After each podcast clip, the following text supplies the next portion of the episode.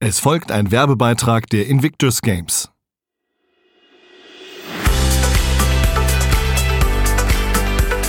Unbezwungen. Emotionen, Schicksal, Sport. Der Podcast zu den Invictus Games Düsseldorf 2023. Herzlich willkommen zu dieser Episode von Unbezwungen hier im Feed des Aufwacher Podcasts. Alle zwei Wochen geht es hier um die Invictus Games 2023 in Düsseldorf. Bei den Invictus Games messen sich Menschen in sportlichen Wettkämpfen miteinander, die der Gesellschaft gedient haben. Als Soldatin, als Feuerwehrmann, als Polizistin. Und die dabei verletzt wurden, körperlich oder psychisch. Bei den Invictus Games stehen Sie im Mittelpunkt. Sie zeigen, wie weit Sie seit dem Moment Ihrer Verletzung gekommen sind. Sie zeigen uns ihren Mut und ihre Kraft zur Rehabilitation. Und wir können ihnen zeigen, was wir empfinden. Vielleicht Bewunderung, vielleicht Dankbarkeit. Vielleicht freuen wir uns einfach nur mit ihnen, dass sie da sein können, im Stadion in Düsseldorf. Die Stimmung bei den Invictus Games, das sagen alle, die sie mal erlebt haben, ist jedenfalls jedes Mal überwältigend. Ihr könnt dieses Jahr dabei sein. Kostenlose Tickets gibt's auf invictusgames23.de. Am besten jetzt gleich welche bestellen. Jemand, der die Stimmung im Stadion genau kennt, ist Stefan Huss. Denn er war schon mittendrin, zweimal sogar. 2017 in Toronto und 2018 in Sydney, als Athlet und beim zweiten Mal als Teamcaptain der deutschen Mannschaft. Seine Disziplinen Diskus, Rennrad und Sitzvolleyball. Heute ist er Botschafter für die Invictus Games 2023 in Düsseldorf. Wie bei allen Invictus-Athleten ist seine Geschichte eine ganz besondere und die erzählt er uns heute.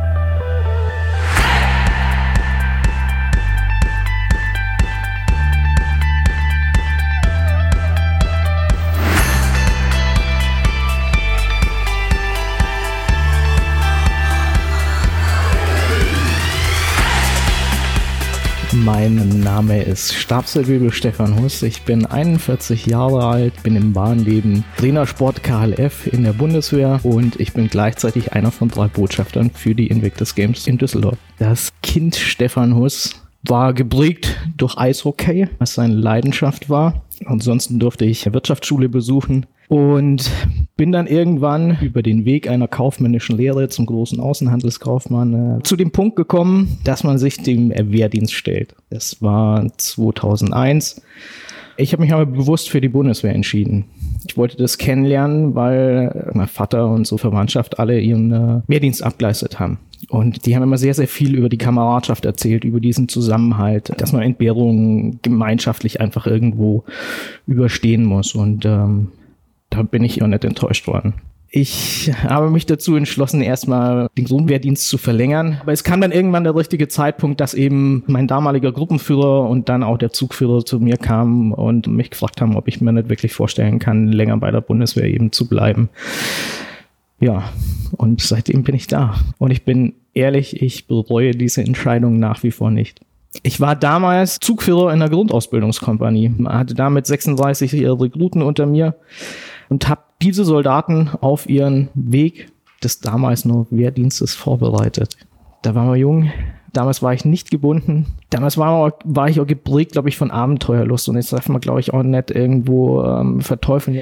Wir waren hauptsächlich dafür da, in dem Gebiet, was sehr, sehr weit im Osten lag, Aufklärung zu betreiben. Ähm, wir waren an Orten, wo zum ersten Mal zum Beispiel ISAF-Truppen vor Ort wirklich waren und haben da versucht, ein Lagebild zu erstellen, wer uns wohlgesonnen ist oder wer ISAF nicht wohlgesonnen ist. Ich kam 2008 aus Afghanistan zurück, habe dann relativ zeitnah meine jetzige Ehefrau kennengelernt haben dann äh, in erster Linie nicht vorgehabt, dass wir jetzt unbedingt äh, gleich eine Familie gründen. Das hat sich einfach so ergeben. Das war jetzt nicht geplant. Und es war aber so, dass meine Frau alles mitbekommen hat bis zu meinem nächsten Einsatz, in den ich diesmal nicht freiwillig gegangen bin, sondern in den ich befohlen worden bin. Das ist der Unterschied zu diesem zweiten Einsatz. So bin ich äh, 2013 ähm, nochmal nach Afghanistan und äh, war dann da in Kabul stationiert. Mein äh, Sohn war noch kein Jahr, als ich damals in den Einsatz gegangen bin. Beim zweiten Mal waren es über 120 Tage, die ich im Einsatz war. Im ersten Einsatz war sehr viel geprägt davon, Aufklärung zu betreiben und Dinge zu bewerten. Faisabad ist mehr ländlich geprägt. Wenn du dann in Kabul ankommst und dir vorstellst, äh, ist es hier wie Düsseldorf oder ist es wie München, nur dass auf einer zweispurigen Straße wie hier bei uns auf einmal vier Spuren sind, ist es von der Beurteilung der Lage oder von der Beurteilung der Gefahr her was komplett anderes. Und deswegen muss ich auch sagen, war der zweite Einsatz wesentlich intensiver für mich. Das heißt nicht unbedingt gefährlicher, aber der Körper fährt mehr hoch und ist mehr dem Stress ausgesetzt. Und wenn ich da einfach als Beispiel geben kann, es gab oft Gefahrenwarnungen, dass wir zum Beispiel Fahrzeuge haben, in denen ähm, Explosivstoffe versteckt sein sollen oder sich Menschen darum befinden, die uns jetzt unbedingt nicht äh, wohlgesonnen gegenüber sind. Und da ist so dieses Beispiel, dass es immer ein gelber Toyota Corolla war, weil in Afghanistan sehr viele Toyota Corollas rumfahren. Und dann fährst du das erste Mal aus deinem sicheren Schloss hinaus und stellst dir fest, äh, nachdem du das erste Mal rechts abbogen bist, dass da auf einmal drei gelbe Toyota Corollas rumfahren, dann bist du in erster Linie mal so, so überfordert und dann beurteilst du den ersten gelben Toyota Corolla und stellst du fest, na okay, das ist jetzt nicht unbedingt was. Dann beurteilst du den zweiten, stellst du fest, ja okay, das ist alles sicher. Und dann beurteilst du den dritten und stellst du fest, okay, das ist auch alles sicher.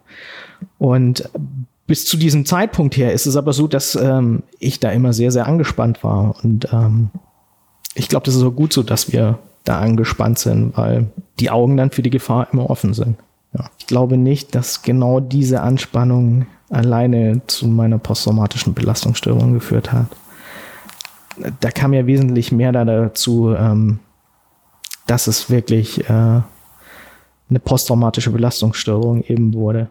Das ist eben dieses Hinterhältige an dieser Erkrankung. Nur weil der Person A das passiert ist und Person B mit dabei war, heißt es nicht automatisch nur, dass Person A krank wird, Person B eben auch krank wird. Vielleicht kann ich das ein bisschen mehr erklären. Ähm, welche Auswirkungen hat die, hat die Erkrankung oder ähm, mit was sah sich meine Familie in erster Linie mal so ein bisschen auseinandergesetzt. Wir hatten ähm, letztes Jahr Schulfest von meinem Sohnemann, wo sich alle Eltern der Klasse getroffen haben in einem Park und da zusammen Picknick gemacht haben. Da sind wir natürlich auch hin und äh, da hat mich meine Frau dann schon gefragt, ja, willst du da jetzt wirklich mit? Und dann äh, sage ich, ja, wieso nicht? Ja, aber du sagst dann, wenn es nicht mehr geht. Sag ich ja. Und diese, diese Masse, die man nicht unter Kontrolle hat, oder wo man auch weiß, man kann, man kann die nicht lenken, dann ähm, bin ich persönlich wieder zurückversetzt in Afghanistan, ne, in Kabul. Ähm, ich merke einfach, wie die Hände schwitzig werden. Ich merke einfach, wie der Körper hochfährt, wie das Adrenalin irgendwo in den Körper schießt, weil man immer davon ausgehen muss, dass Gefahr permanent irgendwo um einen herum ist. Sehr, sehr schwer wird es dann dazu nur, wenn du sehr Geschrei auf einmal hast. Jetzt sind Kinder nicht unbedingt die, zu denen mal sagen, sag mal bitte leise. Und äh, um Himmels Willen, es ist schön, wenn Kinder, wenn Kinder toben können und sich nicht irgendwo großartig an Regeln halten müssen und ihre Erfahrungen machen können. Ähm, aber dieses Durcheinandergeschrei zum Beispiel führt äh, bei mir dann dazu, dass ich Dinge nicht mehr zuordnen kann. Und ähm, dann weiß ich auch nicht mehr, okay, ist jetzt links was, ist jetzt rechts was? Oder, also kann ich für mich persönlich das Gefahrenpotenzial noch weniger einschätzen, als es dann schon vorher ist. Und äh, somit fährt der Körper noch weiter hoch. Ähm, und es kommt dann nur kurzzeitig zu der einen oder anderen Überreizung eben. Und das ist dann der Punkt, bevor es zu dieser Überreizung kommt, wo ich sage, okay, ich möchte jetzt unbedingt heim. Wo ich mich dann noch wieder rausnehme, was mir im Nachhinein leid tut für meinen Sohnemann, weil der hat das natürlich verdient, dass sein Vater mit ihm auf dieses Schulfest geht. Genauso wie seine Mutter auch. Aber das ist dann dieser Punkt zum Beispiel, wo ich mich dann noch wirklich gezielt rausnehme und sage, okay, es funktioniert jetzt einfach nicht mehr. Ich kam im Ende November aus dem Einsatz zurück. Dann äh, sagt man ja, okay, es dauert so 14 Tage, bis man ankommt, bis man alles wieder versteht. Ja, allein das Autofahren. Also es dauert eine gewisse Zeit lang, bis man sich an das Autofahren in Deutschland wieder gewöhnt. Und meine Frau hat irgendwann aber zu mir gesagt, so, ey, ich weiß nicht, was mit dir los ist. Du bist immer so aggressiv und du fahrst von jetzt auf nachher hoch. Ähm, du willst mit deinem Sohn nimmer alleine sein. Du kümmerst dich nicht um deinen Sohn. ja, das waren dann so Dinge, die ich mir immer wieder angehört habe und am Anfang schiebt man die auch von sich weg. Man möchte sich am Anfang auch nicht eingestehen, dass man wirklich ein Problem hat. Also ich habe das auch so beschrieben. Mein Sohn war für mich wie ein Fremdkörper, als ich zurückgekommen bin und ich konnte dem auch die Windeln äh, nicht wechseln, weil dieser Geruch der benutzten Windel mich zeitweise wieder zurückversetzt hat in die Einsätze einfach. Und für mich kam dann auch irgendwann der Punkt, wo ich nicht mehr wusste, ob ich wirklich die Verantwortung für ein hilfebedürftiges Lebewesen übernehmen kann. Ich bin aber froh, dass ich mich da damit auseinandergesetzt habe. Ähm, ich habe mich dann meinem alten Spieß mal anvertraut. Das war so Anfang 2014 auf einer Geburtstagsfeier an einem Wochenende. Der Spieß ist derjenige, der uns am längsten kennt. Das ist so die Mutter der Kompanie, der sehr, sehr guten Zugang zu uns haben sollte. Und der damalige, der hat das auch gehabt. Und der ähm, habe ich mich dann so ein bisschen anvertraut und der hat dann auch zu mir gesagt, äh, Stefan sucht Hilfe. Dann ist man in erster Linie, glaube ich, äh, ja, ganz schön überfahren, wenn äh, die Personen, die dir doch sehr nahe stehen und ähm, auf deren Wort du sehr, sehr viel gibst, ähm, dann zu dir sagen, ja, also irgendwas ist jetzt anders und du musst da wirklich Hilfe suchen. Und ich glaube, dass ich zu diesem Zeitpunkt mich auch eher mehr zurückgezogen habe, aber ich dann wirklich auch diesen Schritt gewagt habe, zu sagen, okay, du suchst jetzt mal Hilfe und gehst zu einem Arzt. Und ich kann jedem nur mit auf den Weg geben, ich verstehe das, wenn man Angst hat. Ich habe mir auch vorgestellt, oh Gott, wie ist es jetzt, wenn ich da irgendwo zu so einem Psychologen, zu so einem Psychiater gehen muss? Oh Gott, muss ich mir jetzt da auf eine Couch legen und dann fängt er an, in meinem Gedächtnis zum Schrauben. Und ich hatte auch am Anfang wirklich echte Vorurteile, ähm, aber ich kann jedem nur sagen, nee, so funktioniert das nicht. Und ähm, ich bereue diesen Schritt nicht, dass ich diesen gegangen bin es war für mich persönlich eine riesengroße Erleichterung, ähm, als ich eine Diagnose bekommen habe. So dienstlich, dass ich wusste, okay, es ist jetzt eben anerkannt, privat, wussten wir zumindestens ja, okay, wir wissen jetzt, woran wir sind, aber was bedeutet das? Da stand man ganz am Anfang. Aber auch so wusste dann zumindest meine Familie, okay, es ist nicht äh, so, dass ich mich nur verändert habe, sondern das ist wirklich eine Erkrankung. Wie hat sich äh, die Erkrankung auf meine sportliche Leistung ausgewirkt? Dann muss ich sagen, dass mir damals die Familie wichtiger war als alles andere, so dass ich an der sozialen Kompetenz irgendwo weitergearbeitet habe und dafür aber so meinen Körper komplett vernachlässigt habe ähm, oder auch meine Gesundheit vernachlässigt habe. Ich habe im Jahr 2016 2015 für mich mal festgestellt, dass es so nicht mehr weitergehen kann. Also ich habe verstanden, dass ich krank bin. Ich habe aber auch verstanden, dass ich mit der körperlichen Verfassung, die ich damals hatte, meinem Sohnemann kein gutes Vorbild bin. Ähm, das hat dann eben da dazu geführt, dass ich irgendwann mal an das Zentrum für Sportmedizin nach Warndorf überwiesen worden bin, da dann die ersten Untersuchungen eben auch liefen, weil mit einem starken Übergewicht doch gewisse Bewegungseinschränkungen irgendwo da waren.